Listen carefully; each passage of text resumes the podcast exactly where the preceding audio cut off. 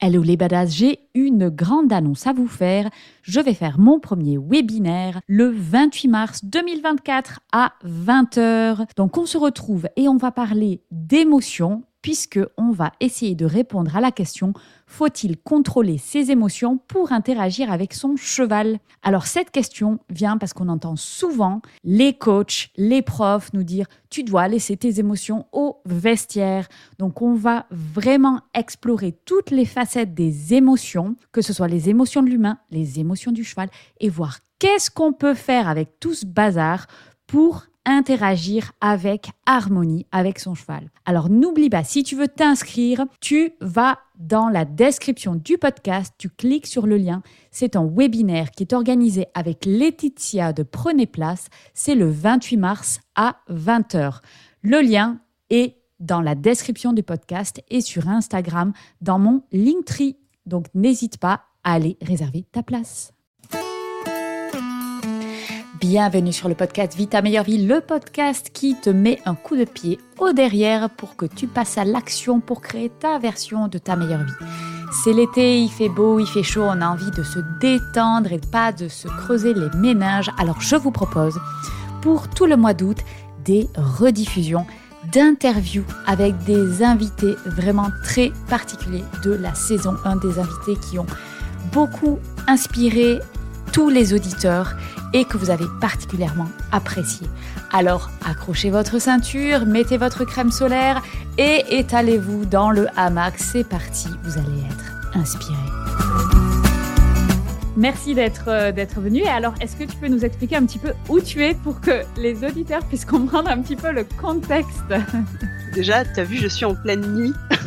Oui. Ça peut déjà donner un indice qu'on n'est pas du tout au même endroit. Alors, je suis actuellement en Polynésie française. Euh, je suis à Rangiroa. Donc, c'est un atoll qui est au nord-est de Tahiti.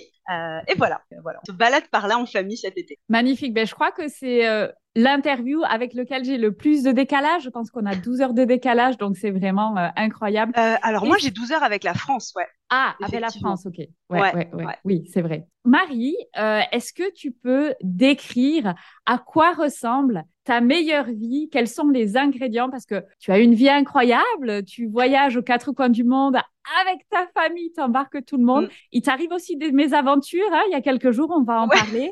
Mais du coup, qu'est-ce que c'est en fait? Qu'est-ce que c'est ta meilleure vie? Qu'est-ce que tu fais aujourd'hui? Alors aujourd'hui, euh, eh ben, je travaille principalement dans le domaine du comportement animal. Ça, ça a Mhm. toujours été ma passion depuis, euh, depuis toute gamine. Donc déjà, on va dire que c'est le premier ingrédient, c'est de faire un métier que j'adore et, euh, et que j'ai modulé ces dernières années qui s'adapte vraiment à mes différents objectifs, mes différents rêves, ouais, vraiment ma, mon mode de vie idéal. Mhm. C'est-à-dire notamment comme je, on fait là, hein, donc on est euh, ça fait un peu plus de deux mois maintenant qu'on est en Polynésie et il nous reste un peu plus de trois semaines, donc quasiment euh, trois mois de, de déplacement, tout en travaillant. Donc ça pour moi c'est un, des ingrédients euh, principaux. Pouvoir travailler Ouais. de partout, Euh, voilà, tout en gardant régulièrement quand même euh, du contact euh, avec euh, mes élèves, euh, des stages, des conférences, etc.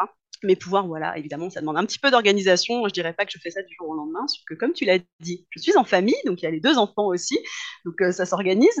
Mais voilà, ça c'est vraiment le principal, c'est pouvoir travailler d'où je veux, décider de travailler à minuit parce que j'ai une fulgurance et que j'ai envie de bosser pendant 4 heures parce que j'ai super envie de travailler là-dessus. Euh, pouvoir bosser le dimanche parce que ça me convient ou pas du tout parce que j'ai un truc à faire. Enfin voilà, ça c'est pour moi c'est vraiment le, le principal, Ouais. on va dire. Cette liberté-là d'horaire, cette liberté euh, de pouvoir passer du temps avec mes enfants, de m'organiser vraiment euh, à mon rythme. Voilà, c'est le, c'est le numéro Ok, un. magnifique. Donc, liberté et métier passion. tu as réussi exact. à combiner ça. Alors, Oui. euh, pour, pour toutes les jeunes mamans comme moi, mais comment tu fais? Comment tu fais avec deux enfants en bas âge pour te dire, allez, on part trois mois, on va sur les îles, les enfants, on va aller s'amuser sur les plages. Comment tu fais? Eh bien, écoute, je vais pas te mentir, tout à l'heure, j'ai hésité à les jeter au requin, mais il paraît que ça n'est pas légal, donc euh, j'ai dû me retenir. non, on va pas se mentir, c'est pas tout le temps tout rose. Euh, Ouais, on se ouais, réveille ouais, pas avec joie et bonne humeur. Déjà, déjà, je me réveille jamais avec joie et bonne humeur, parce que déjà de base, je ne suis pas du matin, et je ne sais pas du coup pourquoi j'ai fait des enfants. c'est une très mauvaise idée. Donc eux se lèvent en moyenne à 6 heures du mat. Voilà, donc déjà ça craint. Et puis, et puis comme je te disais tout à l'heure, moi j'adore travailler la nuit, tu vois. C'est dommage pour moi. Donc bah, on s'adapte, on se fixe des priorités, on se fixe les choses qui sont importantes pour nous, et puis après on s'organise pour que ça passe le mieux possible en faisant effectivement bah, des compromis. Du genre se lever. D'accord. ok. Et du coup, en fait, est-ce que tu as toujours rêvé de faire ça? Est-ce que tu peux nous en dire plus? Est-ce que c'était vraiment un rêve d'enfant? De, se dire je veux travailler avec les animaux Et est-ce que tu peux nous amener à euh, comment tu en es arrivé là? Parce que j'imagine, euh, c'est une supposition, que voilà, tu as cherché quand même un petit temps avant de trouver cette formule idéale. Donc, est-ce que c'était un rêve d'enfant? Alors, travailler avec des animaux, oui, ça, ça a toujours été. Euh, voilà, ma maman, ma maman me racontait que même petite, euh, voilà, j'avais 4, 5, 6 ans, je dessinais les animaux de mon jardin. Enfin, voilà, c'était déjà clair que je voulais bosser avec les animaux. De toute façon, moi, c'était soit les animaux, soit je voulais être pirate. C'était un peu compliqué. Ah oui, ok. J'ai aussi tenté de vouloir être sirène et on m'a dit que c'était un peu chaud. Donc, bref. Donc, une fois sortie, en fait, de ces personnages. tu sais que sirène, quand même, c'est un métier aujourd'hui. Eh ben oui, mais alors, figure-toi qu'il y a 38 ans, peu quand même. C'était moins connu. Mais effectivement, effectivement, euh, aujourd'hui, il y a même des formations. Mais euh, j'y réfléchirai peut-être ultérieurement, on ne sait pas. Je peux encore retenter une reconversion. Euh, un mais, peu mais quelque part, tu le fais en fait aujourd'hui justement avec, avec toute ta plongée et compagnie. C'est une forme de sirène. Alors, tu n'as pas la queue et les, et, les, paillettes, mais ça, peut, ça peut se négocier. Ouais, bah c'est vrai que ça, c'était aussi, bah, vraiment là, je renoue beaucoup avec mes rêves d'enfant. Ça a été une grosse partie de toute ma démarche ces dernières années. C'est aussi de faire le point, de se dire, OK, moi, je rêvais de travailler avec les animaux. Effectivement, je travaille avec des animaux, super. Et encore, ça a été, comme tu disais, ça n'a pas été linéaire parce que mhm. ça a été compliqué de trouver la bonne formule, euh, de faire les bonnes formations aussi, de trouver le, ouais, le mode de vie qui me convenait. Et puis après, euh, exactement comme tu l'as évoqué, il y a eu la naissance des enfants, ça a tout chamboulé. Je me suis chamboulée plusieurs fois au cours de ma vie. Hein, ça, il y a évidemment eu plein de moments très très difficile, plein d'énormes remises en question et voilà. Mais euh, tout ça, ça a pris le temps. Et c'est vrai que ces dernières années, j'ai beaucoup travaillé sur moi énormément. C'est vraiment la naissance de mes enfants qui m'a qui m'a mis, j'allais dire face à un mur, non, j'ai plutôt envie de dire face à un miroir. Donc il a vraiment fallu que voilà que que je sois très au clair sur ce que je voulais leur transmettre, mais sur aussi sur moi-même. Donc mm. euh, comment est-ce que j'avais envie de continuer ma vie finalement, quel modèle j'avais envie de donner, qu'est-ce qui était important pour moi, euh, voilà. Donc ça a été un gros travail, beaucoup de développement personnel, beaucoup de formations différentes. Et puis euh, pourquoi est-ce que je viens de parler? Oui, parce qu'on parlait de l'apnée, des sirènes, c'est ça, tout est lié. Et, euh, et, en fait, ça a été ça aussi, à te dire, ok, tu te voyais comment quand tu étais petite? Et donc moi, je me rappelais petite, bah, je me voyais euh, sur un bateau de pirate à parcour le monde, euh, à aller étudier les animaux comme Darwin aux îles Galapagos, à plonger dans l'eau pour parler avec les baleines. Enfin voilà, moi c'était ça mon kiff. Donc donc voilà, donc je le fais pas exactement comme ça, mais aujourd'hui finalement, je suis allée voir des requins en bateau et, et ils ont été vachement étudiés déjà, mais c'est pas grave, mais j'étais très contente quand même. Je ne suis pas tout à fait Darwin sur des îles vierges, mais mais voilà, effectivement aujourd'hui je je combine un petit peu les différents éléments du puzzle de mes rêves d'enfant. Ouais. Waouh, ok. Et alors, donc, enfant, tu rêvais tout ça, tu rêvais d'être pirate, d'être sirène, de travailler avec les animaux. Et ensuite, comment ça s'est passé? C'est-à-dire que euh, tu, tu as directement pris une voie qui était en lien avec ça ou Comment ça s'est passé pour toi? Alors, c'était pas évident parce que clairement, euh, c'est pas vraiment un kiff familial. Déjà, les animaux, mais en plus, sortir aussi. Euh, en fait, bon, il y, y, a eu évidemment plein d'étapes dans ma vie, mais euh, au tout début, je voulais travailler vraiment avec des cétacés, des mammifères marins. Ok. Et, euh, et là, en fait, ben, je me suis laissée influencer. C'est-à-dire que j'ai contacté, j'ai écrit à vachement de gens. C'est l'époque où on s'écrivait des lettres. non, non, je, je n'ai pas 75 ans. Hein. oui, c'est ça, avec du papier, mon plus beau stylo. Donc, euh, je les ai encore, hein, certaines des lettres euh, que j'ai reçues. Donc, j'avais, euh, ouais, on va dire entre 8 et 12 ans à peu près. Et donc, j'écrivais des lettres à des membres de l'équipe Cousteau, à des gens qui allaient étudier les oh, orques au Canada. Enfin, voilà. Donc, c'est des échanges que j'ai gardés. Et en fait, tous ces gens-là, et je leur jette pas du tout la pierre, ça a été une super belle expérience, mais tout le monde m'a dit euh, vraiment, tu te rends pas compte, c'est un métier couché, c'est extrêmement compliqué, euh, voilà. Et donc j'ai été un petit peu bloquée là-dessus en me disant bah voilà, c'est pas pour moi, euh, pour aller étudier les mammifères marins, c'est pas raisonnable. Mmh. Ensuite j'ai découvert les chevaux, et donc là pareil, grosse passion, génial, bah là c'est parti, je fonce, des animaux, hop là, go. C'est fait pour. Mais je suis montée à cheval depuis trois mois, je crois quand j'ai décidé que j'en ferais mon travail. C'était c'était clair et net, donc j'avais une quinzaine d'années à ce moment-là. Et là, bah, j'étais un petit peu plus près de la majorité. quand mes parents me disaient non, j'étais un peu en plus un peu plus dans le ouais, attends, tu vas voir. Euh, effectivement, c'est à peu près ce qui s'est passé, sauf que, sauf que ça s'est pas fait à 18 ans pile poil, euh, parce qu'il y avait quand même la pression, bah, ne serait-ce que financière, c'est-à-dire que bah, mmh. partir, euh, par exemple en France, faire un BPGEPS pour devenir moniteur d'équitation, ça coûte une blinde, pour être poli, mmh. et c'est quand même un changement de vie, c'est particulier. Bon, mes parents finançaient pas ça, clairement. Donc j'ai commencé par des études euh, classiques. J'ai fait un bac littéraire. Ensuite, je suis partie en hippocagne. Ok. Euh, Rien à voir. Mais pas du tout en fait. Bah, en fait, alors moi j'adore lire, j'adore écrire. Euh, voilà, c'est une de mes une de mes passions. Et, du coup, bah, les lettres, ça me passionnait. La littérature aussi. Bah go, pourquoi pas. J'avais de très bonnes notes. J'étais très scolaire. Ce qui en fait m'a m'a en guillemets desservi parce que comme j'avais toutes ces facilités là, je pense que et je le comprends aujourd'hui en tant que maman quelque part. je pense que pour mes parents, c'était pas très logique que je parte faire quelque chose d'alternatif quoi. Tu t'en sors super bien à l'école, t'as pas de problème, euh, fais un truc euh, en guillemets qui rend bien quoi. Ouais, ouais. J'ai même envie de dire classe parce que c'était un peu l'image que ça donnait. Donc j'ai fait sauf que bah pareil, dès les premières semaines, je me rentre. J'ai 8 ans, hein, euh, j'ai envie surtout d'aller boire un verre et de faire la fête, et je me rends très vite compte que de toute façon là, bah, le problème c'est que j'étais que avec des premiers de la classe. Donc pour continuer à ce que ça se passe bien, il allait falloir que je travaille. Mais sauf que en gros le, le sucre qu'on me mettait au du nez, c'était mhm. un métier qui ne pas du tout. Et c'était une vie qui m'attirait pas du tout. Et je me suis dit, non, mais ça faire, c'est pas possible. Moi, j'ai pas du tout envie de vivre comme ça. Je savais mhm. déjà, alors ça, depuis petite, que je travaillerais jamais pour personne. C'était pas possible. D'accord, ok. mais c'est marrant, euh, as donc été un peu une rebelle dans l'âme, tout en étant très bon élève. Mais c'est ça, en fait. Ouais, il y avait vraiment un côté très, euh, très dichotomique, euh, très, très bizarre, on va dire, chez moi, parce que les gens, souvent, quand ils me parlaient, ils disaient Ah, mais j'aurais jamais pensé ça de toi. Même mes amis de l'époque, quoi. Pour eux, c'était complètement bizarroïde de se dire Mais mhm mais, qu'est-ce qu'elle veut? Je me rappelle par exemple une discussion quand j'étais en hippocagne, et moi mon kiff, et c'est toujours mon kiff, hein, euh, c'est 20 ans plus tard, euh, voilà, c'est la littérature fantasy. J'adore ça, ça m'éclate. Et donc je lisais ça entre les cours. Et je me rappelle d'une nana de ma classe qui m'avait dit, mais comment tu oses lire ça? Et faire des lettres classiques quoi. Euh, on va se détendre et, donc j'avais l'impression d'être genre genre elle lit des mangas et de la littérature, elle fait des études. donc on va dire que c'était pas un milieu qui me correspondait de fin. Et donc là, je me disais, ok, bon, moi j'aime les animaux, donc mais bon, c'est mort, parce que j'étais bloquée là-dedans. J'étais bloquée dans le, si mes parents financent pas, je peux pas y arriver par moi. D'accord. Pas la capacité d'y arriver. Mm. Donc finalement, je me laissais un peu guider aussi. Euh, donc les animaux c'était mort, il me restait donc les lettres, qui me passionnaient, et euh, les voyages. Bon, Hippocagne vraiment, c'est pas possible. Donc à la fin de l'année, il va falloir choses à faire. Et donc là, je pars faire des relations internationales à Genève. D'accord, ok. En fait, euh, il y avait international et je trouvais ça cool parce que c'est voyage. Oui, c'est ça. Quand on aime le voyage, on cherche un diplôme avec international dedans. c'est exactement ça.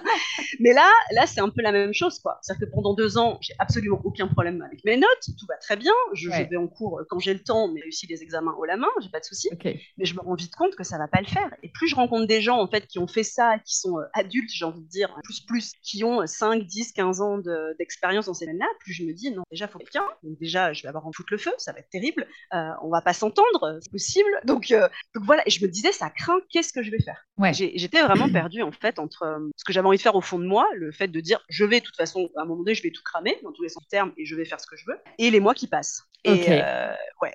Et là, ça se finit pas très bien parce qu'effectivement, j'implose. En fait, je craque. Donc là, je fais une tentative de suicide, la première.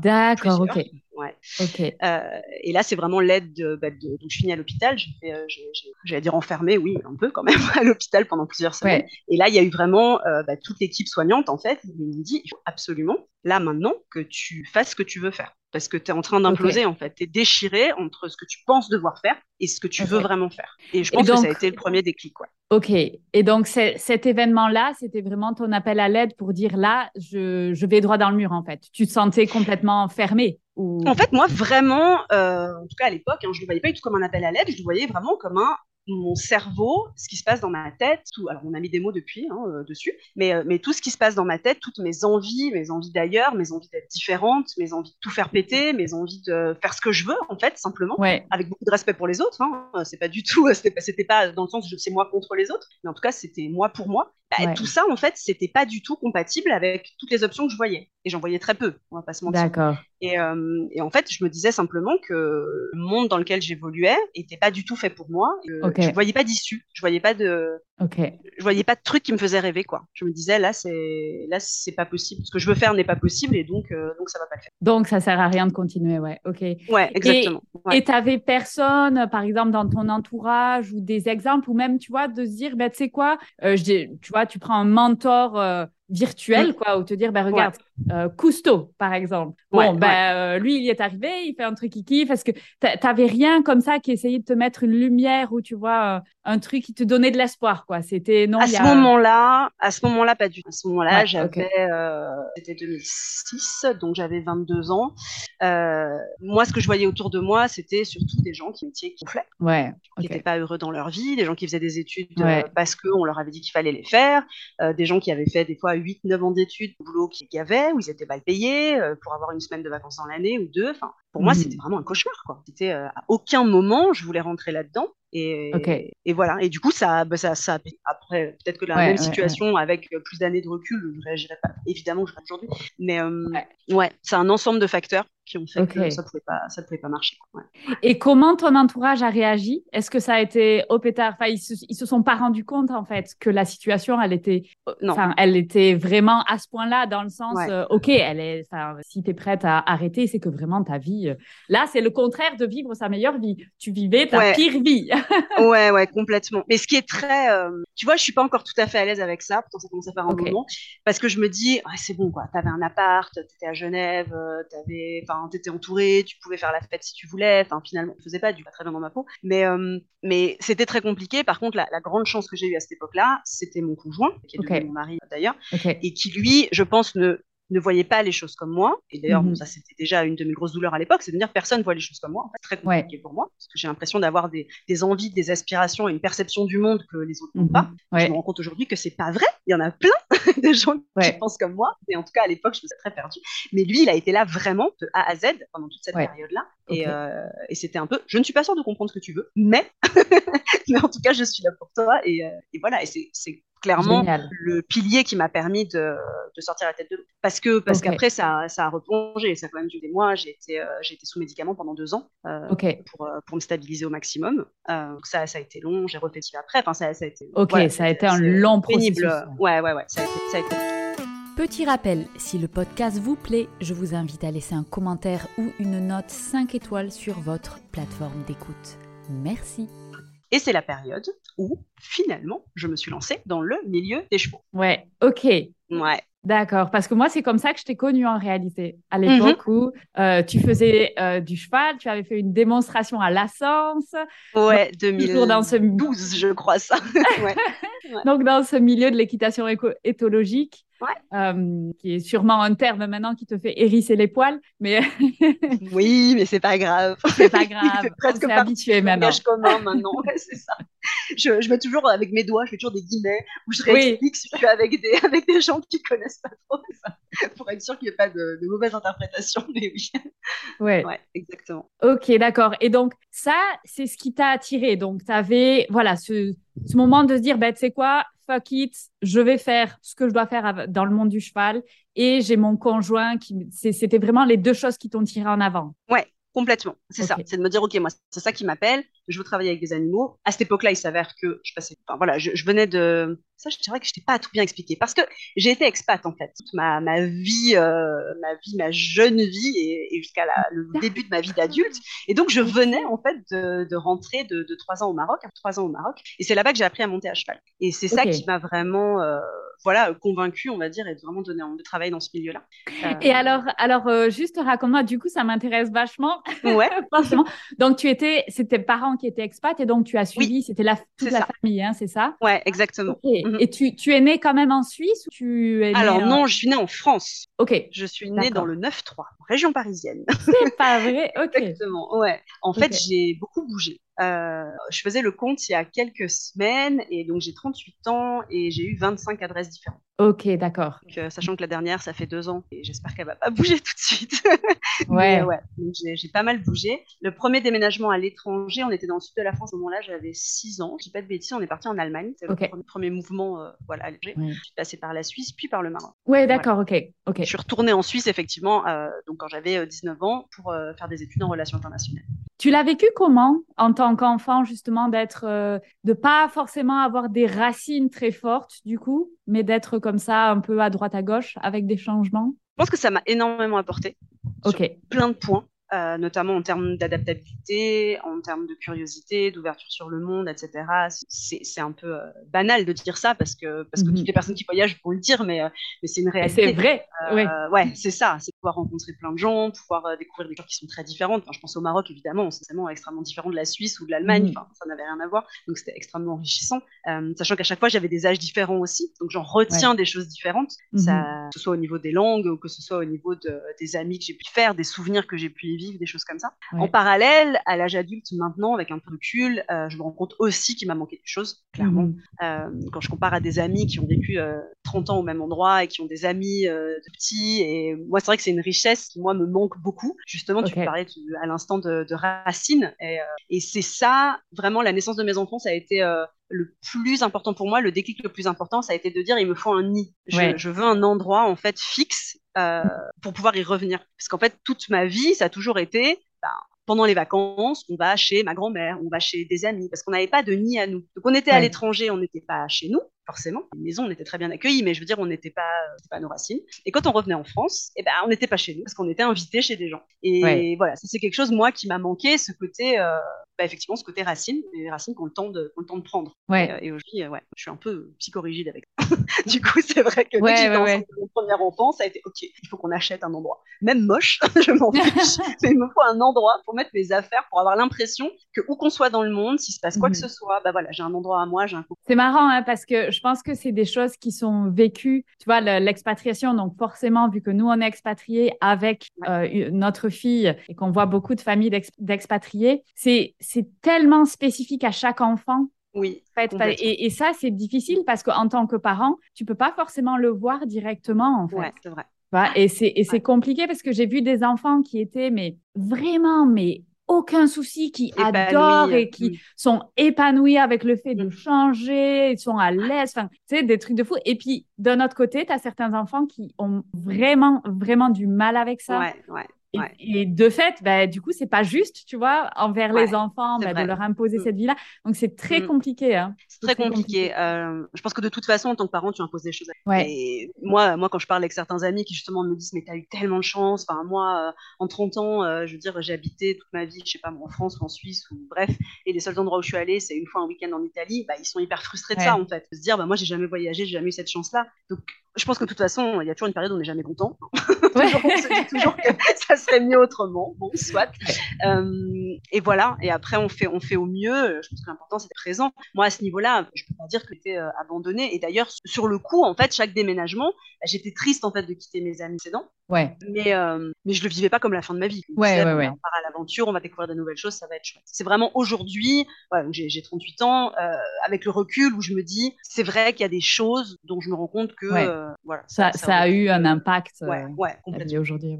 Après, je pense que c'est intéressant aussi ce que tu dis, tu vois, sur quand on a un enfant, ce besoin à un moment donné de se, de se caler quelque part. Alors, tout le monde ne mm. l'a pas. Hein, j'ai de nouveau, moi, j'ai des expats, des familles d'expats ici. Ah ben non, hein, on a un enfant en Côte d'Ivoire et c'est très bien comme ça. Et puis après, on part au Mali, il euh, n'y a aucun souci, quoi.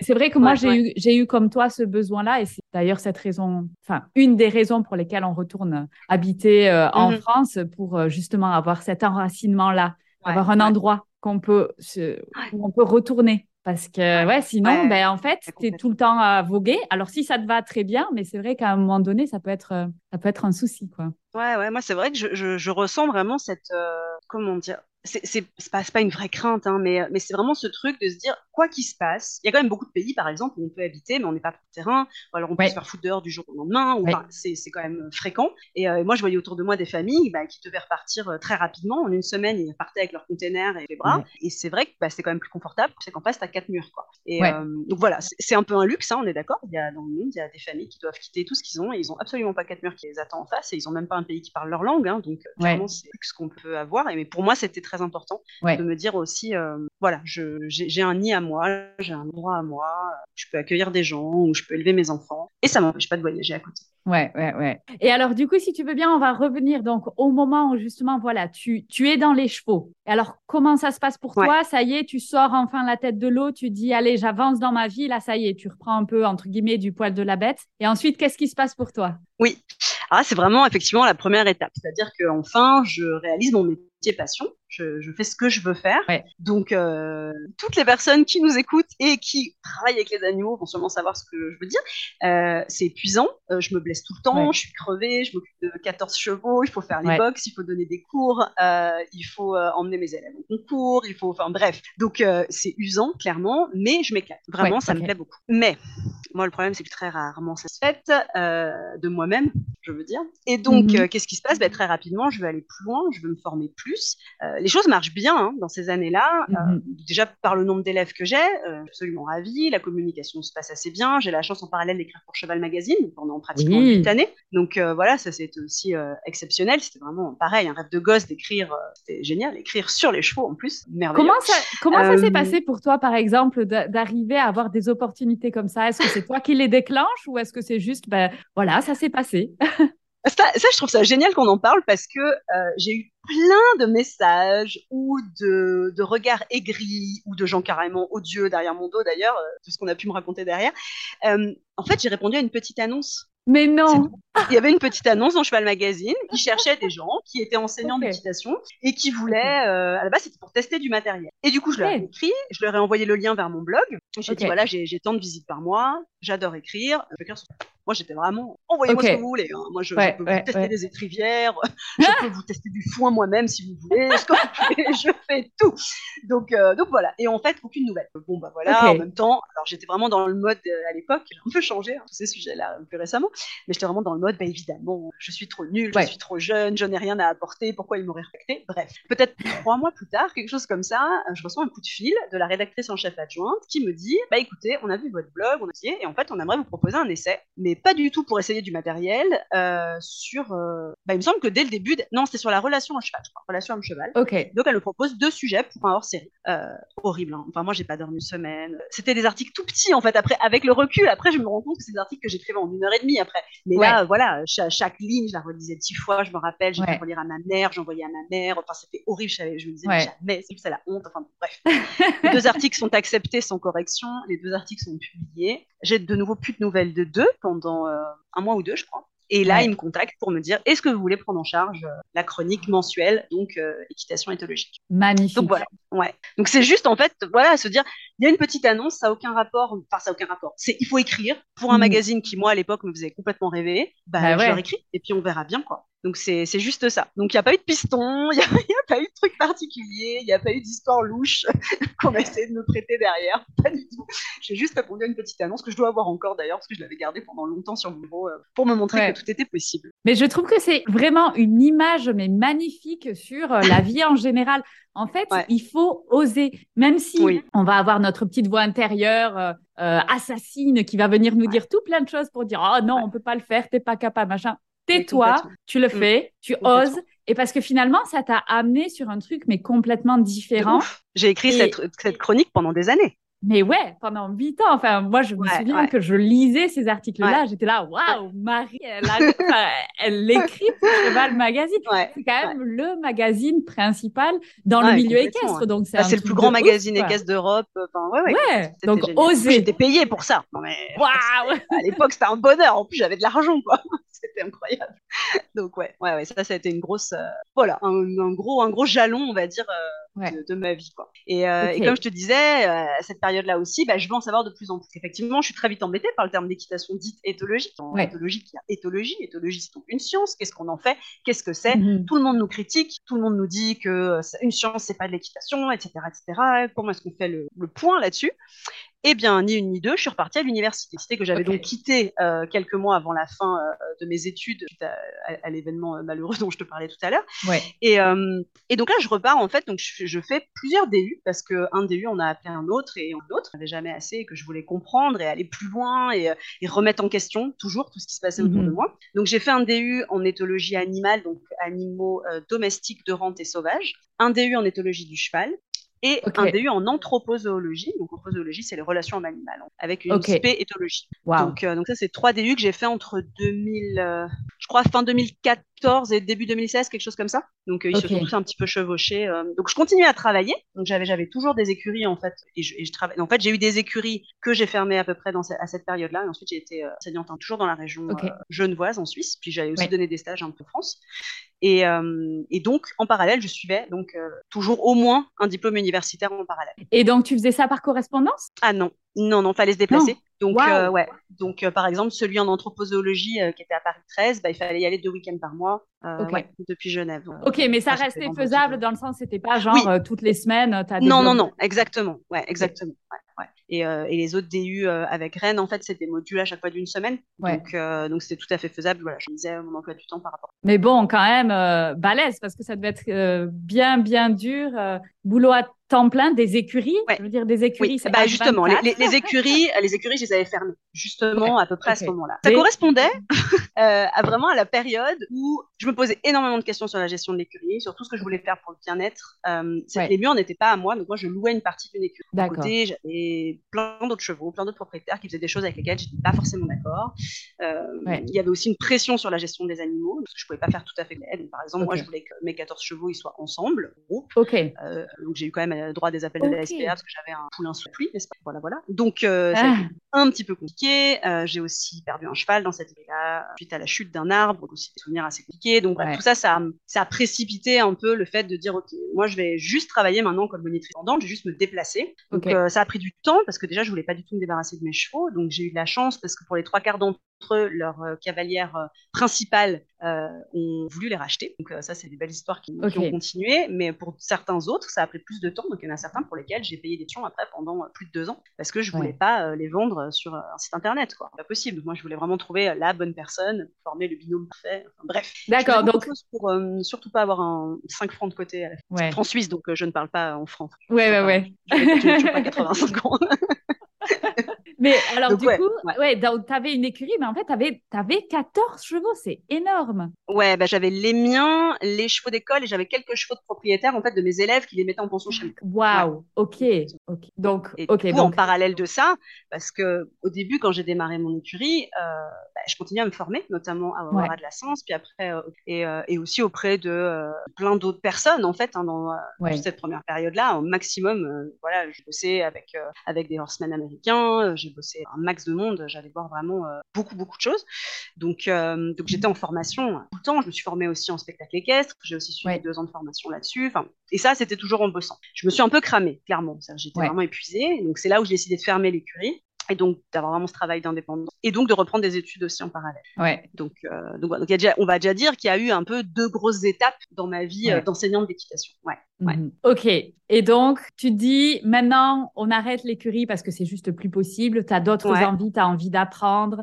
Donc, mhm. tu deviens monitrice indépendante. Tu fais tes DU. Et ensuite, qu'est-ce qui se passe et comment tu deviens, puisque finalement, aujourd'hui, ton activité a changé et tu t'adresses à, tous les animaux. Donc, euh, est-ce que tu peux nous accompagner pour comprendre cette histoire-là? Oui. Ensuite, c'est, j'ai envie de dire, c'est la merde. Parce que plus j'apprends, non, mais plus j'apprends, plus c'est l'horreur, quoi plus je me dis ok. mais euh, du coup qu'est-ce qu'on fait? Enfin, euh, est-ce qu'on a le droit de posséder des animaux? Est-ce qu'on a le droit de leur imposer ce qu'on leur impose? Euh, enfin voilà j'étais vraiment dans un moment de mal-être de nouveau extrêmement compliqué entre ce que je faisais sur le terrain où il me mmh. semblait que moi j'avais toujours suivi des méthodes. Alors aujourd'hui, on pourrait, on pourrait en parler trois jours là-dessus. Hein. Ouais, ouais, ouais. Aujourd'hui, on, pourrait parler vraiment de tout ça, de toutes ces méthodes, qu'elles soient éthologiques ou ce qu'on veut. On sait qu'il y a un impact euh, sur la cognition du cheval, il peut y avoir une altération du bien-être, etc. Plein d'indicateurs qui nous le prouvent.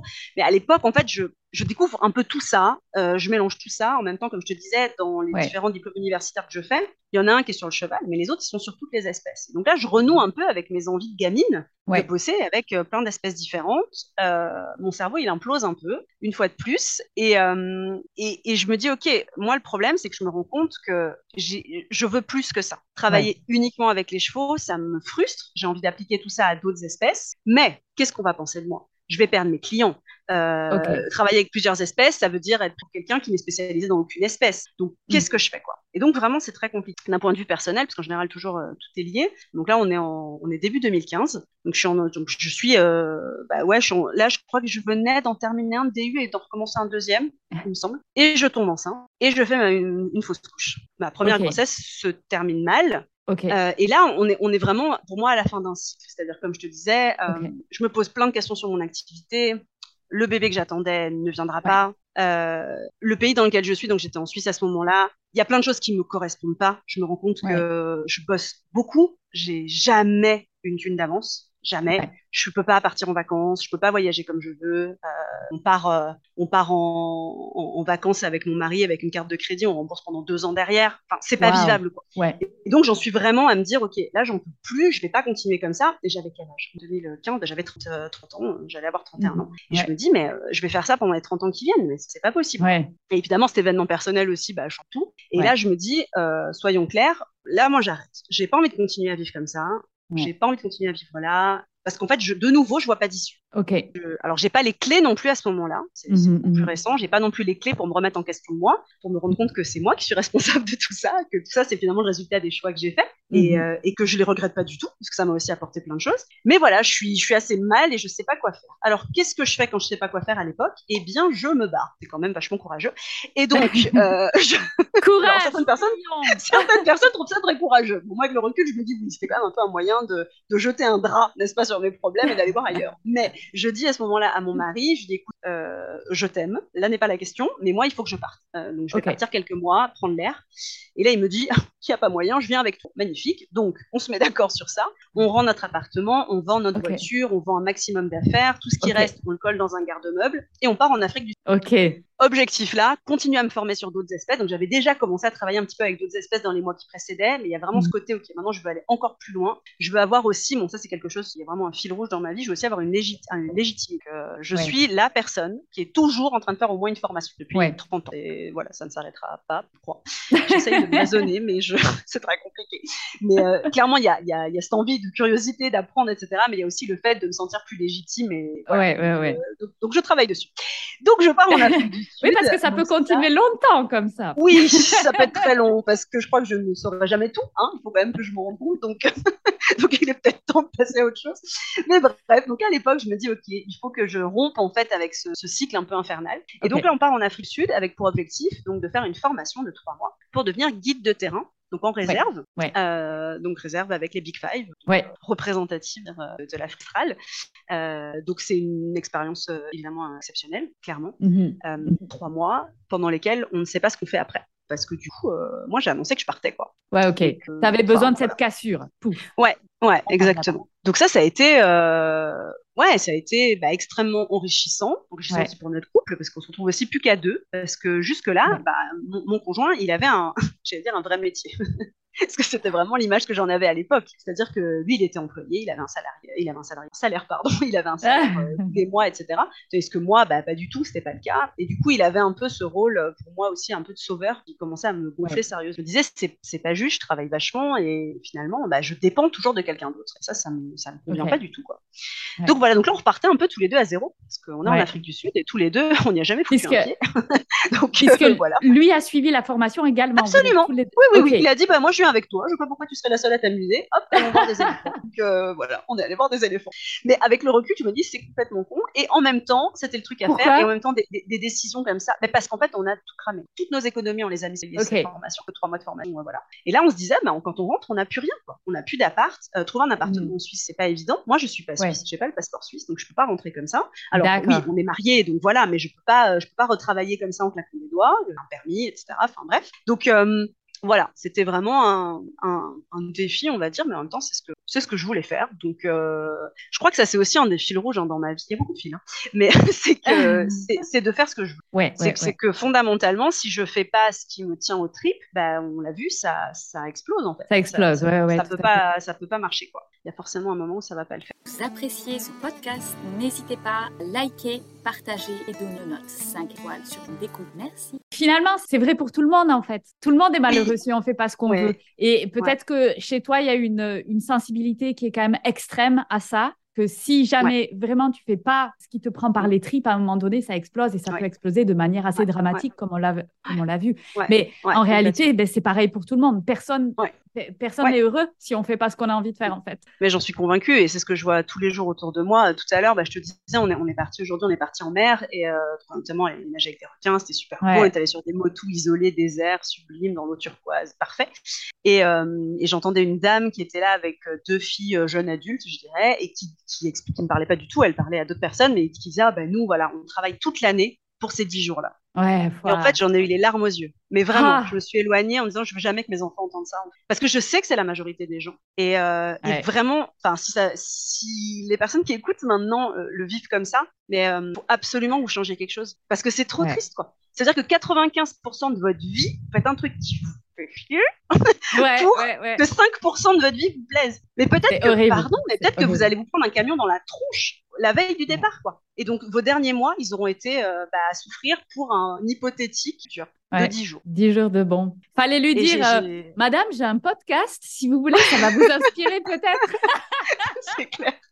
Mais c'est vrai qu'en fait, c'est vraiment. Euh, moi, ça me rend extrêmement triste, en fait. Vraiment, ça me touche très fort. Et c'est quelque chose que je ne veux plus supporter pour moi. Et, et que je, par exemple, je veux absolument protéger mes enfants. Mais faites ce que vous voulez. Si vous voulez élever des chèvres, vous voulez, ou si vous voulez être trader, en fait, je m'en fiche ouais, ouais, ça ouais. vibrer quoi. Faut que le matin vous vous levez en ça peut être n'importe quoi, être bibliothécaire, euh, paysagiste, euh, aventurier, je m'en fous. Euh, pitié, faites des trucs pas dangereux, mais mais, mais, faites ce qui vous fait vibrer, c'est indispensable parce que ça peut s'arrêter à n'importe quoi. Enfin, l'air de rien, on en parlait tout à l'heure en rigolant, mais donc je me suis fait piquer par une espèce de pseudo méduse il y a deux jours, donc c'est pas une méduse, Alors, ça s'appelle une galère portugaise. Pour, pour tous les auditeurs, il faut absolument aller voir. Je sais pas si tu as mis la photo. C'était ah, c'était peut-être en story. Je l'avais mise en story, mais je peux la, ouais, je peux la, mettre. C'est beau, mais c'est un truc, mais tellement beau. C'est très joli. Mais méfiez-vous des trucs beaux. Ouais. Hum, et en je fait, parle pas dans la vie en général. Foncez vers les trucs beaux dans la vie en général.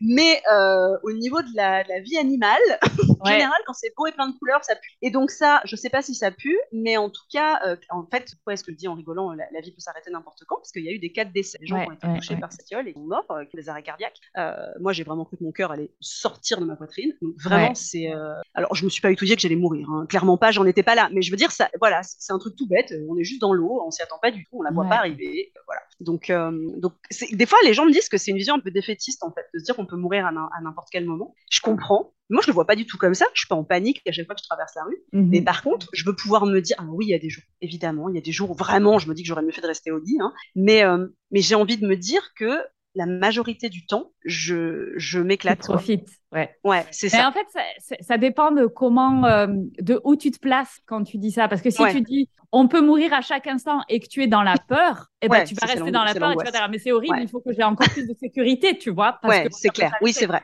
Et t'es là, ah mais non, mais en fait, il faut justement le voir de l'autre côté. C'est mm. tout peut arriver. Donc, si tu pars en disant, mais je vais vraiment kiffer cette vie, et me respecter moi et respecter mes envies. Donc finalement, tu vois, on, on, dit la même chose, mais on le regarde de notre angle.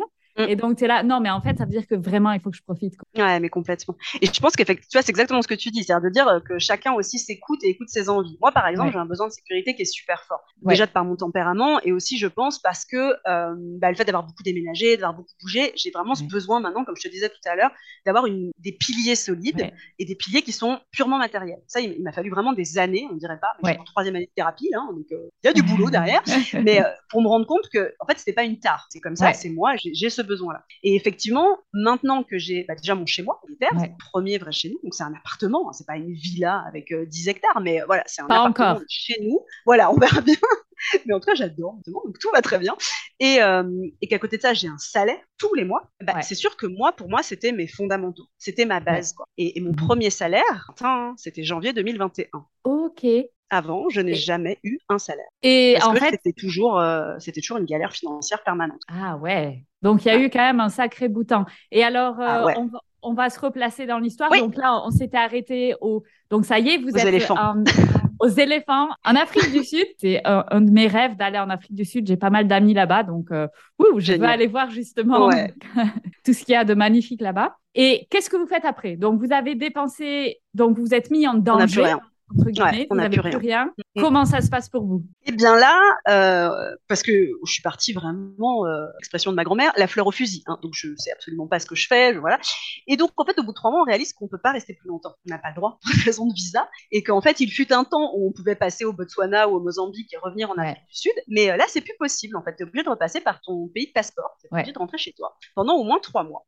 Ouais. Donc là, on- donc là, moi, je pleure toutes les larmes de mon corps, hein, parce que moi, j'avais prévu de rester bosser là-bas. Donc j'avais déjà rencontré des gens avec des chevaux. Enfin, je, voilà, je pensais potentiellement recommencer en basant euh, sur mes acquis. J'avais commencé à parler de l'éducation des chiens aussi. Enfin bref. Et je me dis, ok, euh, là, c'est la cata. Et donc on rentre. Et là, puisque le destin est un petit comique, euh, je tombe enceinte. Ok. Alors c'était prévu, c'était prévu, mais voilà. Ok. Alors les premières semaines, évidemment, pleines d'hormones et de joie de vivre, je dis bah c'est pas grave, hein, on repart dès que possible, on regarde des petites annonces, faut qu'on se casse. Mais bon, la réalité c'est que plus la grossesse avance et plus je me dis, je me rappelle en fait la vie en réserve. Je me dis c'est vrai, deux heures de route, euh, chaotante jusqu'au premier, euh, jusqu'au premier hôpital, tout ça.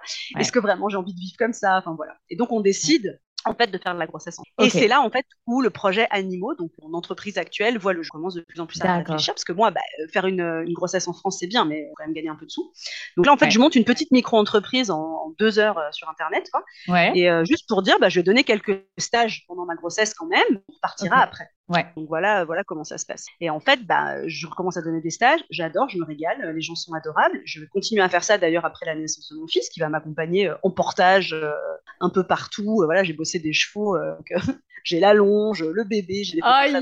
Donc, euh, le plus, il m'accompagnait partout. Entre deux cours, on faisait des pauses pour que je puisse l'allaiter. Enfin, voilà, ça a été, ça a été toute une aventure. Et donc, je me rends compte que j'adore ça. J'adore enseigner. J'adore transmettre. Euh, l'accueil, est, toujours incroyable. Je, je me régale là-dedans. Euh, je travaille donc avec des chiens, avec des chevaux. Je commence aussi à avoir des consultations pour les chats et tout ça. Et petit à petit, euh, je me dis, mais en fait, qu'est-ce que je peux faire avec ce que j'ai appris en Afrique? Ouais. Comment est-ce que je peux mélanger tout ça? Et donc, c'est là, en fait, que le projet d'animaux voit le, voit le jour. Parce que, l'air de rien, bah, j'ai plusieurs diplômes universitaires, j'ai quand même une ouais. de terrain, voilà, je voyage, je me forme avec plein de gens. Qu'est-ce que, qu'est-ce que je peux faire de tout ça, quoi Et donc, Mhm. voilà comment ça démarre. Ok. Et alors, et, et donc ensuite, là, tu es à un point où voilà, ça démarre, ça démarre. Ouais. Mais tu vois, c'est ça que je trouve magnifique, c'est que c'est souvent quand on part la fleur au fusil que la magie se passe en fait. Ouais, complètement. Et que c'est quand on sait Complètement. pas, c'est quand on Ouais. sait pas et qu'on On sait n'a rien prévu.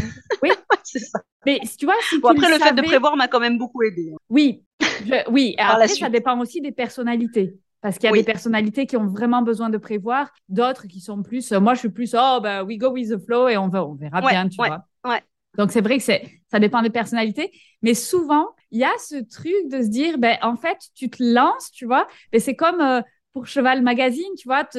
Tu lances, tu vois, tu fais un truc, tu, tu plantes une graine. C'est même pas tu la plantes, c'est tu jettes une graine dans le vent. Et en fait, Ouais, c'est- puis on verra c'est bien. à l'extérieur de toi. Et puis voilà, advienne Mm. que pourra. Puis à un moment donné, il va Ouais. se passer un truc. Alors, moi, j'ai toujours eu une grosse, grosse partie comme ça. Tu vois, c'est comme euh, j'avais envie de faire du spectacle équestre, bah, j'ai écrit à Cheval Passion, et j'ai dit, ah, j'aimerais trop faire le cabaret. Ils m'ont dit, ok, venez. Enfin, trop bien, quoi. Et, euh, et pareil, tout le monde était là, mais comment t'as fait pour être prise? J'ai écrit, en fait. Euh, ils sont pas venus me chercher dans mon écurie, tu vois. Enfin, ils ont des demandes tout le temps. euh, c'est sûr que si on provoque pas le truc, ils vont pas. euh, voilà. Mm. Après, j'étais pas le meilleur numéro et tout ça. J'ai tout à fait conscience du niveau que j'avais. euh, mais moi, ça m'a éclaté. J'avais super Ouais. envie de le faire. Ils m'ont dit, venez. J'y suis allée. C'était trop bien. Enfin, voilà. C'était. Il y, a- il y a eu plein de choses comme ça où juste, je, je- bah, c'est comme le fait de partir en Afrique du Sud. Il y a vraiment eu ce côté, j'en ai marre, j'ai envie. Et donc, je vais le faire. Ouais. Et, et je me pose pas la question pendant mille ans. Par contre, ce que m'ont apporté vraiment ces, ces dernières années, c'est, on est en 2022, oui, c'est ça. Ces deux dernières années, ça a été Mhm. vraiment de structurer. C'est vraiment là pour moi où j'ai passé la vitesse supérieure. Euh, ça a été de structurer mes envies, structurer un peu euh, mes objectifs, avoir une idée des étapes que je voulais atteindre, visualiser ça de manière extrêmement précise et mettre en place des choses pour les. Donc Ok. ça, ça a été donc donc là je te parlais d'animaux donc euh, donc la naissance de mon fils c'est 2017. Euh,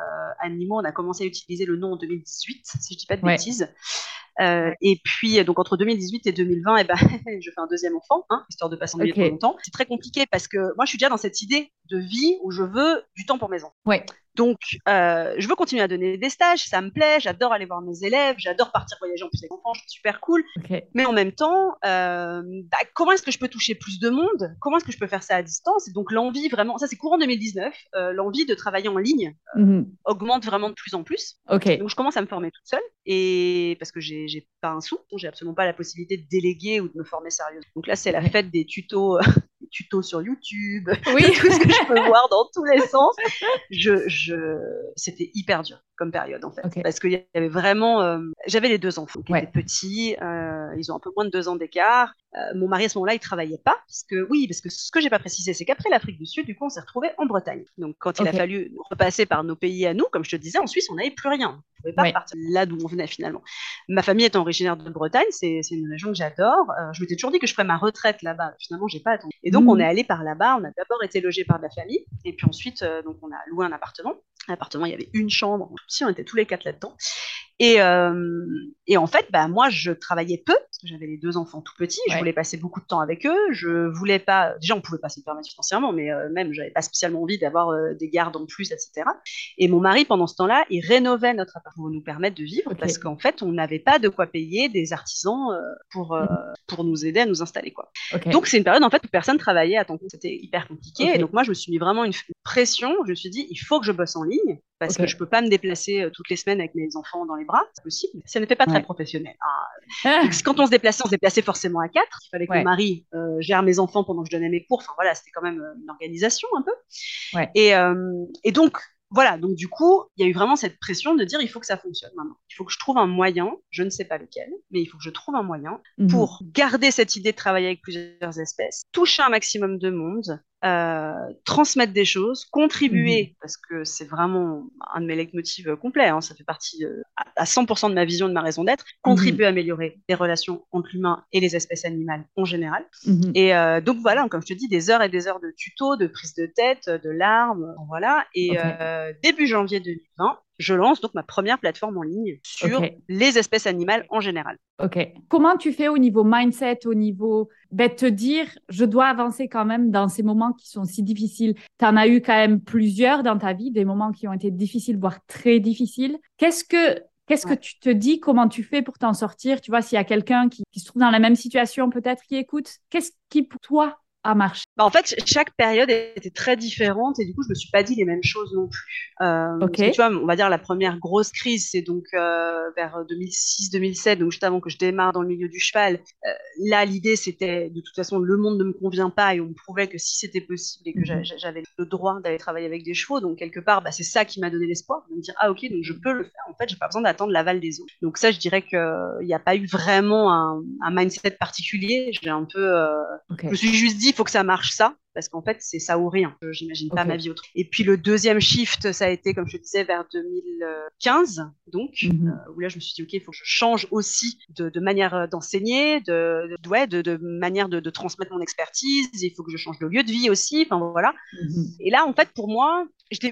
il y avait rien qui me retenait quoi. J'avais pas d'enfant euh, j'étais pas euh, voilà c'était juste bah on va aller voir si l'herbe est plus verte ailleurs. Je suis pas euh, plus compliqué la vie que ça. Par contre vers 2020 là ça a été donc mon dernier gros shift on va dire ça comme ça. Donc ça, ça correspond comme je te disais au début de mon lancement en ligne d'animaux ouais. Et là en fait on est dans une situation complètement différente. J'ai un bébé de six mois que j'allais, euh, je pense, à peu près 85 fois par jour.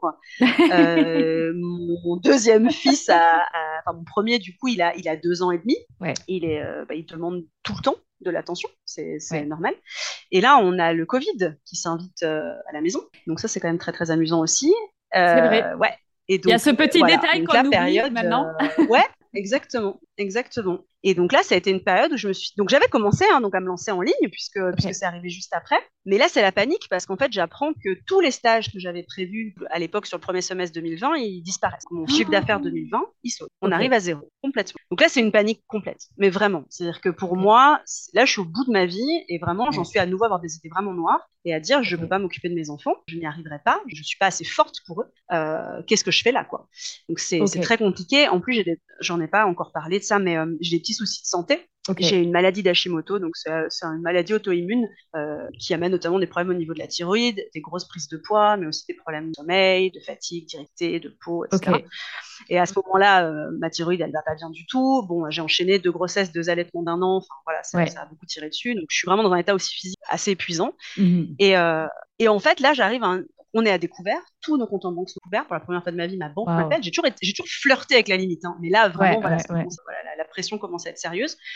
Et donc là, vraiment, euh, bah, qu'est-ce qui m'a fait tenir? C'est de nouveau hyper banal, hein, c'est mes enfants. Me dire, attends, tu les as pas mis au monde pour ça, quoi. Enfin, tu vas pas te sauter par la fenêtre. Va falloir trouver une solution. Et va falloir que tu la trouves rapidement parce que parce que là, c'est la cata, quoi. Et je sais pas pourquoi, parce que parce qu'on sait pas toujours tout. Et je trouve que c'est bien. un jour, donc j'étais vraiment je me rappelle, j'allaitais mon fils et j'étais sur mon téléphone. Oui, il faut pas faire ça. Hein. N'allaitez pas en étant sur votre téléphone. Mais bref, j'étais sur mon téléphone. Et je vois passer une publicité pour un programme de développement personnel. Euh, quelque chose que moi, pendant des années, euh, c'est pas que je le méprisais, mais en gros, euh, moi, je n'étais pas du tout la cible. Enfin voilà, c'était pour les gens qui, les pauvres, avaient un métier pourri. Moi, vraiment, je faisais déjà un métier que j'aimais. Donc, pas du tout pour moi. ces gens sont pas du tout épanouis, alors que moi, franchement, je m'éclate.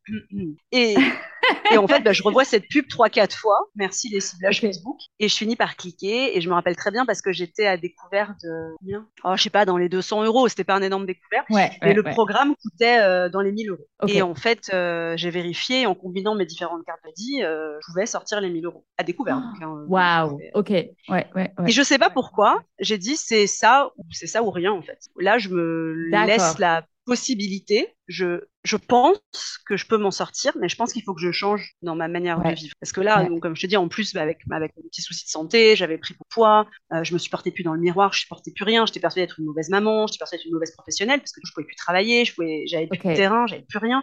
Donc, ok, j'avais commencé la formation en ligne, mais c'était vraiment les prémices, c'était les tout débuts. Donc, c'était super dur. Enfin, je savais pas du tout où j'allais, j'étais toute seule dans cette galère-là. Puis moi, c'est tout mon domaine. Hein. Créer une formation en ligne à la base, c'est quand même, voilà, il y a, y a, tout l'aspect euh, purement matériel, créer le site, créer la plateforme. Parce que créer le cours, ça, c'est pas un problème. Je le faisais depuis des années, mais euh, là, on passait sur un peu une autre échelle et j'avais personne pour bosser avec moi. Sur...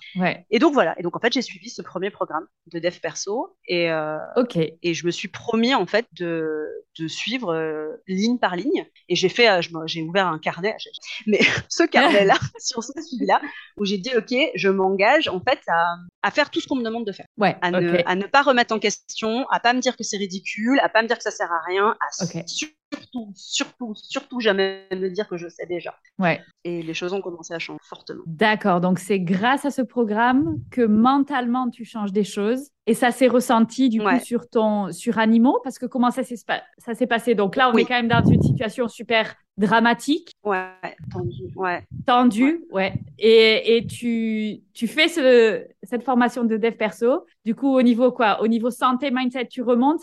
Et Animaux a fait la même chose? Ouais, exactement. En fait, je me rends compte que tout est possible. C'est-à-dire que je le savais en théorie, mais pour moi, c'était pour les autres. Et donc là, j'accepte que euh, j'accepte beaucoup de choses. Il y a beaucoup de croyances limitantes qui explosent. Je n'avais même mhm. pas idée d'avoir. Euh, par exemple, j'apprends que, que Animaux est un business et qu'en fait, c'est pas un gros mot. C'est pas ah c'est pas c'est pas vilain, que c'est pas un truc, euh, tu vois. Pour moi, c'était imaginer que je pouvais gagner de l'argent avec le boulot, c'était mhm. pas bien. T'as un métier ah. passion, si t'as un métier passion, tu gagnes pas d'argent. Si tu gagnes de l'argent, c'est que t'as un métier pourri. parce que tu dois déjà, tu dois déjà dire merci parce que c'est ta passion, c'est ça? Exactement, exactement. Tu peux pas donc, euh, donc en plus, t'es content et voilà, et tu payes les intérêts à la banque sur ton découvert en permanence. Donc, euh, donc ça pour moi, ça a été la première dire, vous avez le droit de faire ce qui vous plaît, vous avez le droit de kiffer et vous avez le droit d'avoir un salaire. Et c'est ok et c'est normal et, euh, et c'est respectable. Et je dis ça, mais tu vois, j'ai fait des énormes efforts, mais je suis encore pas très à l'aise avec ça. Je trouve encore dans le milieu animalier, quand tu dis que tu gagnes de l'argent, c'est encore euh, ah ouais, donc tu utilises les animaux pour avoir un bon train de vie. Ah non, pas, du tout. Mais après, les gens, les gens qui pensent ça, ça veut plus dire des choses sur eux que sur toi. Bien sûr, bien sûr. Parce que oui, non mais attends, ça pique faire un ça pique, ouais, je comprends. Mais tu peux faire un métier passion, tu peux euh, très bien gagner ta vie et, euh, et vouloir. Mais attends, c'est quoi le problème de vouloir bien gagner sa vie? Et en plus avoir de l'impact positif sur les gens et sur les animaux. Mais c'est en fait, ça pour moi ça a été une révélation. Ouais, Ok, et eh ben écoute, génial, ah, génial. Ouais. Il y a, il y a deux ans quoi. Ça a été euh...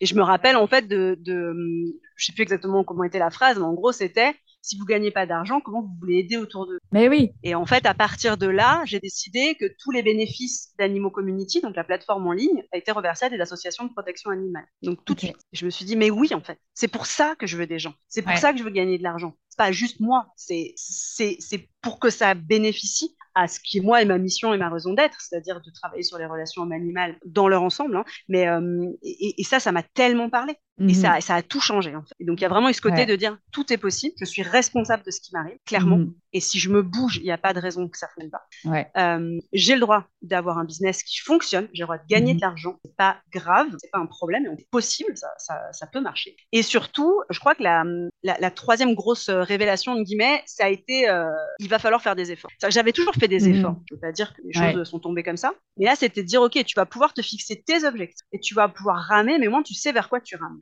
Et, et je crois que ça, c'est souvent quelque chose qui me, qui, me saute aux yeux quand je discute avec, euh, que ce soit avec mes élèves ou avec des amis ou quoi que ce soit. C'est vraiment ce côté de, mais oui, mais j'ai essayé, mais c'était pas pour moi. Non, mais t'as essayé trois jours. Ouais, ouais, ouais, ouais, ouais. Essayer, c'est pas ça. Essayer, Mhm. c'est galérer. Essayer, c'est pas s'arrêter. Mais essayer, c'est savoir qu'en face, c'est ta priorité, c'est ton objectif. Et donc, tu vas continuer. Tu vas pas te poser la question. Ça, ça me fait penser à un truc, hein, anecdote. J'ai donc, on l'a évoqué tout à l'heure, j'ai donc commencé l'apnée. Oui, Donc, l'apnée, c'est un sport qui m'attirait depuis petite, n'est-ce pas, pour devenir une sirène. Donc, je fais des liens. exactement. Et, euh, et donc, je démarre ça de manière euh, sportive officiellement, on va dire, ici en Polynésie, donc le mois dernier. Donc, j'apprends que c'est voilà, c'est un sport, donc euh, il y, a, y a des, des gestes à connaître, il y a des choses à maîtriser, enfin voilà, il y, a, y a plein de choses à faire. Et, et je découvre aussi qu'il y a des gens qui, dès le premier cours, eh ben, ils descendent à 20 mètres de profondeur. Ok. Puis il y a moi. Ben, moi, à 3 mètres de profondeur, euh, j'ai les oreilles qui explosent. quoi. J'ai super Ouais. mal, euh, j'arrive pas, j'arrive pas à compenser, je galère. euh. Ok. Donc, il y a des gens qui vont valider le petit certificat que j'ai fait. Il y en a qui vont le valider en deux jours. Eh ben, moi, il m'a fallu 12. Ouais. Mais je m'en fous. En c'est fait, pas ça le problème. que j'aurais dû ouais, dire au bout du premier cours, j'ai mal aux oreilles à 3 mètres. Donc, de toute façon, je suis nulle. Donc, de toute façon, je fais pas. Mais non, j'adore ça. Ça me plaît. Maintenant, c'est voilà, c'est un truc que j'ai envie de faire. Ok, il me faut trois fois plus de temps que des gens super doués. Oui, mais ces gens-là, ils vont peut-être même pas continuer. Donc, on s'en fout. Et de toute façon, me comparer, ça va rien m'apporter. Mhm, Moi, ce qui mhm. me plaît, c'est d'être dans l'eau, c'est d'être, de ressentir ces sensations-là. C'est l'effort physique, c'est la pression qu'il y a, c'est, euh, waouh, j'ai entendu des baleines en faisant de l'apnée la semaine Ouais. dernière. Enfin, c'était énorme. et j'aurais pas continué, et ben, je les aurais pas entendus parce que c'était pas là tous les jours. Donc, euh, donc souvent, c'est ça que je dis, c'est que moi, je me rappelle aussi quand j'étais euh, ado et que j'ai commencé à monter à cheval. Donc, moi, j'ai commencé à monter à cheval à 15 ans. C'est assez tard Mhm. quand même, hein. Il y a des gens qui sont plus petits. Et donc, je tombais tout, vraiment, hein, c'était une galère. hein. Je passais ma vie par terre. Et donc, je me rappelle quelqu'un extrêmement méchant d'ailleurs, tu sais, genre comme les méchantes euh, dans les films, euh, les films de filles, là, d'ados, euh, d'adolescentes, Ouais, euh, ouais, ouais. lycéennes, là, qui m'avait dit faudrait peut-être euh, faudrait peut-être te rendre compte que c'est pas du tout fait pour toi. Vraiment, le, le- le cliché, quoi. Et donc, je me rappelle vraiment de sa tronche. Et je me rappelle m'être dit mais en fait, je m'en fous. Parce que moi, Ouais. ça me plaît. Et c'est ça que j'ai envie de faire. Donc, oui, peut-être que je suis pas douée pour ça. Ok. Mais je vais bosser et je vais m'améliorer. Et, et puis, Et je du coup. Tu vois, cette, euh, cette, ça, tu penses que tu l'avais en toi depuis toujours, cette niaque de dire, ben, même si quelque part toutes mes circonstances sont contre moi, eh ben, je vais quand Ouais. même le faire parce que je kiffe. Je pense, ouais. Je pense qu'il y a eu des périodes de ma vie où je l'avais moins parce que Ouais. parce que c'était plus difficile et parce que le- l'environnement en général euh, me cassait encore plus ma confiance en moi. Mhm. Mais, euh, mais je pense que j'ai toujours eu ce côté de dire, euh, de toute façon, vous. Enfin, après, c'est c'est assez, euh, j'allais dire pédant un peu de dire ça parce qu'il y a eu plein de moments où je me suis fait influencer par les autres. Mais en termes général, ce que vous pensez, je m'en fous. Ouais, ouais, Parce ouais. qu'en fait, ma vie à moi, bah, vous n'allez pas la vivre pour moi. Ouais. Donc, euh, je, je me rappelle aussi de discussions que quand j'avais 17 ans, je- un, un adulte, bref, une connaissance à mes parents, qui m'avait dit Oui, mais tu dis ça parce que tu as 17 ans. Et en Ah fait, ouais, ça m'a ouais, vachement marqué parce que dans ma tête, je me suis dit Non, mais gars, t'as pas compris. Pendant 50 ans, je vais être comme ça. Les 50 prochaines années, je vais continuer à gaver le monde et j'espère les 50 d'après aussi. Et, euh, et en fait, euh, bah, ça tombe bien parce que je continue à penser exactement les mêmes choses. Quoi. Enfin, non, Mhm. j'ai évolué sur plein de points. Mais je veux dire, je, je continue à, à, à pas être d'accord sur plein de choses, à avoir euh, des convictions, des, une manière de voir le monde qui, qui est différente de plein de gens, Mhm, et, et c'est mhm. pas grave en fait. Et, et, et je, je vais plus me, enfin, je vais plus me taire. Je vais pas non plus aller crier dans la rue, mais mais je j'ai plus besoin, on va dire, de me de m'inscrire dans un moule. Voilà. Ouais, ouais, va ouais. Ouais. T'es OK, tu es confortable avec l'idée que tu n'es pas là pour faire plaisir aux autres, Ouais, voilà, à des choses extérieures. exactement. Ouais, Ouais. complètement. Et, et, Enfin, et maintenant, du c'est coup, très clair. et, et ça, ces prises de conscience-là, c'est justement avec ce, ce stage de, enfin pas ce stage, mais cette formation de développement perso, ou c'est c'est quelque chose que tu as compris euh, tout le long de ton parcours? Alors, je pense que le fait de devenir, de devenir maman aussi, euh, Ouais. aussi fait énormément de déclics, clairement. Mhm. Euh, déjà parce que tu apprends ce que c'est qu'avoir peur. Enfin, Mhm. Moi, en tout cas, ça a été radical. Je me rappelle, le premier sentiment, c'est évidemment cet amour inconditionnel. Mais le deuxième, c'est mon Dieu, il pourrait lui arriver quelque chose. Ouais. C'est c'est, euh, c'est une peur que. Pourtant, je suis quelqu'un qui a peur de tout. Faut le savoir. Parce que ça, je l'ai pas dit encore. Moi, je suis quelqu'un d'hyper anxieux. C'est-à-dire que tout me fait Ok. très peur. Vraiment. Euh, mais ça m'empêche pas d'y aller. Je vais paniquer pendant trois jours. Moi, avant le podcast, là, j'étais pas bien. Je, je stresse. Euh, je stresse vraiment pour tout, beaucoup. Même pour des trucs qui m'excitent vraiment, où je suis très contente de le faire, j'ai très peur. Donc là, mais là, en donnant maman, j'ai, voilà, c'est autre chose, quoi. C'est une peur, euh, une peur pour l'autre. Donc, donc ça rend les choses vraiment différentes. Mais ouais, ça a été, je pense vraiment un, tournant dans ma vie, clairement. Mhm. et, et, du coup, ça a coïncidé après, effectivement, avec ma découverte du développement personnel et, et de toutes ces remises en question. Et du coup, aujourd'hui, si on reprend le fil de l'histoire, voilà, tu as fait ton développement personnel, en tout cas cette formation-là. Et, euh, et Animo s'est d'autres après. Ouais, et Animo s'est développé. Et donc, aujourd'hui, est-ce que tu vis ta meilleure vie? Ouais, bien sûr. oui, oui, à fond. À fond. En fait, je me suis fait une remarque il y a, en m'endormant, parce que je pense tout le temps euh, à m'endormir, peut-être partie de, cette tribu-là. Euh, je, je, ressasse toujours plein de trucs, bref. Et, et en fait, je me suis rendu compte qu'un des trucs pour moi qui était primordial dans ma vie, c'était de choisir mes contraintes. Ouais. Je me suis, je sais pas, ça m'a, je me suis dit, en fait, c'est exactement ça. C'est-à-dire que, évidemment, on a des trucs qui nous arrivent qu'on n'a pas pris. Ça peut être des mhm. problématiques euh, de maladie, ça peut être des problématiques avec nos proches, ça peut être des décès, ça peut être des choses dramatiques qu'on n'a pas prévues, qu'on n'a pas envie de vivre. Et après, bah, c'est à nous de voir comment on y réagit. Parce que mhm. finalement, on n'a pas la main dessus, on n'a pas le contrôle dessus. Par contre, on a le contrôle sur nous-mêmes. Mais en dehors, de, évidemment, de ces épisodes-là, je me rends compte qu'aujourd'hui, je choisis mes contraintes. Par exemple, bah, je décide d'avoir trois entreprises. C'est hyper relou hein, d'un point de vue, euh, d'un point de vue gestion. Je l'ai choisi en fait. Et ça me va. Du coup, je ne le vis pas du tout comme un. Je le vis pas comme un boulet, quoi. Par exemple, j'ai décidé de partir en Polynésie cette année. J'aurais pu attendre trois ans de plus et mhm. on aurait certainement eu encore plus de sous et du coup, on aurait pu être, je sais pas, que dans des très beaux hôtels. Ouais. Et ben, on est parti cette année et on a dû faire du camping. Mais en fait, ça me va. C'est pareil. J'ai choisi entre guillemets mes contraintes. Vous allez dire, c'est une très jolie contrainte, hein. C'était juste pour donner un exemple, mais euh, mais moi, c'est comme ça que je le vois aujourd'hui. c'est choisir mes contraintes au maximum. Ouais. Ouais. Ok. Et, et du coup, Comment tu regardes aujourd'hui ton parcours, tu vois, avec justement là, ça y est, tu vis ta meilleure vie, tu as mis toutes les pièces de puzzle des choses que vraiment qui étaient hyper importantes pour toi, tu les as mises, tu les as assemblées et du coup, quel sentiment tu as quand tu regardes ton parcours? Alors ma psy dirait qu'il faut que j'ai de la fierté. Alors j'en suis pas là. j'ai euh, beaucoup de mal à voir ça comme ça. Euh, j'ai un espèce de sentiment de je veux savoir ce que toi tu ressens. Oui. Pas ta psy, pas ce qu'elle veut savoir. moi, on s'en fout de ta psy. j'ai un peu un, sentiment de d'achèvement, mais pas dans le sens c'est la fin de la route, mais dans le sens euh, ok ça y est, tous les jalons sont posés. J'ai encore envie de plein de choses, mais euh, mais j'ai vraiment, tu vois, il y a deux ans, bah, quand j'ai commencé ce travail de développement personnel, donc on, fait souvent des tableaux de rêve. Ouais. Et euh, donc il était énorme. Franchement, il y a, je sais pas combien il y avait d'images dessus, mais peut-être une trentaine, quoi. Ouais. Et ben j'ai tout coché là, tout. Waouh. Mes objectifs en termes de revenus, euh, les pays où je voulais aller, euh, les choses que je voulais faire, j'ai tout coché. C'est un truc de dingue. Il me reste rien. En deux ans. Ouais. Et, en fait, maintenant, je me dis, ouais, ça c'est moi, euh, comme d'habitude, au lieu de me dire, ouais, c'est génial, je me dis juste, ouais, mais c'est parce que t'as vu trop petit. Vas-y, on va refaire un autre tableau de rêve, et là, ça va te déchirer. Mais en fait, si je suis un peu objective, il était déjà fou, ce tableau de rêve, il y a deux ans. Dans la situation dans laquelle j'étais, où j'avais, j'étais à découvert partout, où c'était l'horreur, où j'avais aucune vision d'avenir, et bah, j'ai tout. Et euh, donc, je vois, donc j'ai ce sentiment un peu de, ouais, de plénitude presque, tu vois. De dire, il y a encore plein de choses que j'ai envie de faire, il y a encore beaucoup, beaucoup de boulot devant moi, et euh, mais je suis prête parce que je sais que maintenant que vraiment, vraiment, mais vraiment, j'y crois, dur comme fer, tout est possible, vraiment. Et, alors, c'est quoi la suite? La suite, tes prochains rêves que tu vas réaliser? Écoute, euh, tellement de choses. Ouais, tellement de choses. Alors déjà, j'ai des objectifs pour mon entreprise, ça c'est sûr. Donc euh, des objectifs en termes de chiffre d'affaires, comme mhm. je disais tout à l'heure, parce que pour moi, ça symbolise aussi de l'aide autour de moi, de l'aide à des associations, etc. Je, veux agrandir l'équipe. Euh, là, pour le moment, je travaille qu'avec des freelances et j'aimerais. Je stresse beaucoup, mais comme je te dis, je stresse très vite pour tout.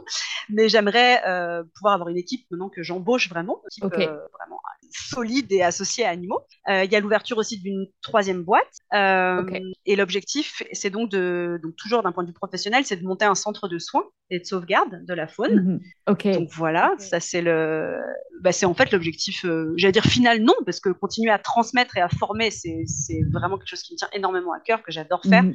et je vais continuer à justement m'entourer d'experts euh, qui sont exceptionnels là-dedans euh, pour former un maximum de monde, parce que former un maximum de monde, c'est ça va permettre que eux, à leur tour, ils touchent aussi un maximum maximum de monde, donc euh, Mhm. donc c'est merveilleux, donc il faut absolument continuer. Mais Impact. ce centre, c'est un peu une concrétisation, on va dire, de, de tout ça, quoi. De dire, ok, euh, concrètement, voilà, encore, euh, on peut aller sur le terrain. Donc ça, c'est d'un point de vue, on va dire, pro. Ouais. Et, et d'un point de vue perso, bah écoute, un, un, un de mes rêves, c'est de faire un livre, le. Ouais. Donc, donc voilà, donc là, je suis en train de, de prendre sur moi pour avoir, pour oser passer à cette étape-là, on va dire. Génial. c'est pas évident. Mais, euh, mais voilà, c'est un, un peu ça. Et puis après, bah voilà, j'ai plein de, j'ai plein de petits rêves, on va dire, intermédiaires. Mhm. Euh, et là, j'essaye, bah, ça a été notamment avec ma découverte de l'apnée euh, cet été, mais c'est prendre du temps pour moi, en fait, du temps qui soit pas uniquement Ouais. pour mes enfants, pour le travail. Parce que Ouais. le problème d'un métier passion, c'est que c'est tout le temps. Que moi, je vais, Ouais. comme je te disais, je vais me relever à minuit parce que j'ai, j'ai, pensé à un truc, je vais écrire à mon équipe à 2 heures du mat. le matin, je me lève, je vais commencer par ça à 7 heures avant même d'avoir bu un verre d'eau. Enfin, voilà. Donc, donc essayer, même si j'adore ça, moi le concept de vacances, euh, ça me passe vraiment au-dessus, donc euh, j'ai aucun problème avec l'idée de travailler euh, un peu tous les jours, ou régulièrement en tout cas, mais voilà, essayer quand même de faire des choses juste pour moi, qui soient pas orientées boulot ou orientées enfant. Ok, super. Et si tu, si tu pouvais dire quelque chose à, à Marie jeune, si tu pouvais lui dire un truc qu'elle aurait aimé entendre, qu'est-ce que tu lui aurais dit? Il y a une part de moi qui a envie de lui dire euh, continue comme ça parce que tu vas te manger plein de portes, mais euh, ça vaudra le coup. Ouais. Et il y a une autre part qui dit euh, oublie pas tes rêves trop longs parce que les rêves Ouais. que tu as là maintenant à 7-8 ans, dans 30 ans, ça sera ta vie. Quoi. Ouais. Donc, donc lâche rien et lè- lève la tête et regarde où tu vas. Ok, magnifique. Bah, elle est belle ton histoire. Hein elle est magnifique. hein. Il y, a, il y a vraiment. Tu partais pas avec les cartes les, les, les plus fabuleuses dès le départ, et pourtant tu as créé ta vie de rêve. Et il y a eu des moments difficiles, quoi. Ouais. sacrés il y en aura sûrement d'autres. Il y en aura sûrement d'autres. Ça fait Je partie pense du que je jeu. suis, ouais, je pense que je suis plus armée aujourd'hui euh, Ouais. pour, euh, pour les affronter. Ouais. Ok, bah écoute, je vais te, te poser la dernière question en signature du podcast. Donc, qu'est-ce que tu conseillerais aux gens qui écoutent le podcast et qui vivent pas là maintenant tout de suite leur meilleure vie et qui savent pas trop comment commencer? Qu'est-ce qu'est-ce que tu leur dirais? Alors, pour moi, euh, déjà, déjà c'est s'en rendre compte. Déjà, c'est voilà, c'est faire face en fait à la situation et arrêter de se bercer euh, d'illusions. euh, je repense à la dame de tout à l'heure en disant non mais ça va, j'ai fait 10 jours de vacances cette année, Ouais. c'était super, j'ai pas à me plaindre. Parce que moi le j'ai Ouais. pas à me plaindre, je l'ai dit pendant 30 ans et faut arrêter quoi. C'est c'est pas la question en fait. De nouveau, c'est ta vie, t'en as que euh, oui, il y a sûrement Mhm. pire ailleurs, mais ça veut pas dire pour autant que toi tu dois te flageller. Donc déjà, Exactement. prendre en, en compte le fait que ça te convient pas à 100 et que donc ça mérite le coup d'être pris en compte. Quoi. Euh, ensuite, savoir ce qu'on veut. Qu'est-ce qui est Mhm. important pour nous? Qu'est-ce qui nous fait vibrer? Qu'est-ce qu'on a vraiment envie de faire? Voilà, moi j'aime voyager et aller voir des animaux et, et former des gens autour de moi, mais, euh, mais ça peut être n'importe quoi d'autre. Je veux dire, on n'est pas tous Mhm. obligés de voyager, on s'en fiche. Qu'est-ce qui vous, si vous faire vibrer, c'est de dire, bah moi j'ai envie de rester chez moi avec mes enfants, mais super. Donc qu'est-ce qui Mhm. vous, vraiment voilà, qu'est-ce qui est important pour Et surtout, à partir de là, on perd plus de temps. On y va, Ouais. on accepte de se prendre des portes, on accepte de tomber. Enfin, je sais pas, moi je me temps. Je, je- Ouais. Franchement, je me plante régulièrement. Régulièrement, je me dis, mais j'aurais jamais dû comme ça, j'ai perdu trop de temps. Euh, oh, il va falloir que je m'excuse là parce que vraiment j'ai mal géré cette telle ou telle situation. Mais faut y aller. Mieux vaut Ouais. fait que parfait. Ça, c'est Ah. tous les matins, faut se répéter ça. Donc, on perd pas de temps, on avance, on se gourre, c'est pas grave, c'est en, trompant, en se trompant qu'on apprend. hein. C'est comme quand on était Mhm. petit qu'on a appris à marcher. Si on n'était pas tombé, on n'aurait pas réussi. Mhm. Et surtout, je pense vraiment ne pas attendre de validation extérieure. Ça, c'est. Ouais. Ouais, faut, faut pas attendre que les autres soient d'accord avec nous parce que sinon on n'avancera jamais. Entre leurs peurs, leurs croyances, leurs frustrations, les espoirs qu'ils projettent sur nous, vous êtes la seule personne à pouvoir parler pour. Magnifique. Bah écoute, ça, ce sera les très beaux mots de la fin. Alors écoute, Marie, où est-ce qu'on peut te retrouver sur le net pour euh, te suivre et puis pour euh, peut-être faire tes formations? Ouais, bah écoute, je suis particulièrement présente sur Instagram, euh, Ouais. je suis aussi sur Facebook et je suis un petit peu présente sur YouTube et c'est en préparation. Je suis présente dans les mois qui t'attendent. Wouh Suspense, Suspense. ok. Donc, animaux, donc c'est, euh, on te retrouve sur tous ces réseaux sous le nom de Animaux. Ouais, A-N-I-M-H-O, c'est la contraction de, des animaux et des hommes. Magnifique. Ok, ben écoute, Marie, merci beaucoup. Merci d'avoir partagé ton histoire qui est magnifique, qui va inspirer, je suis sûre, beaucoup de monde. Donc, merci pour ton authenticité et ta générosité. Merci à toi, c'était un vrai plaisir de, de remuer tout ça et de faire un bilan sur toutes ces années. Ok. Attendez, attendez, ne partez pas. Avant que vous éteigniez votre téléphone et que vous retourniez à vos occupations, s'il vous plaît, est-ce que vous pouvez mettre une note de 5 étoiles sur votre plateforme d'écoute?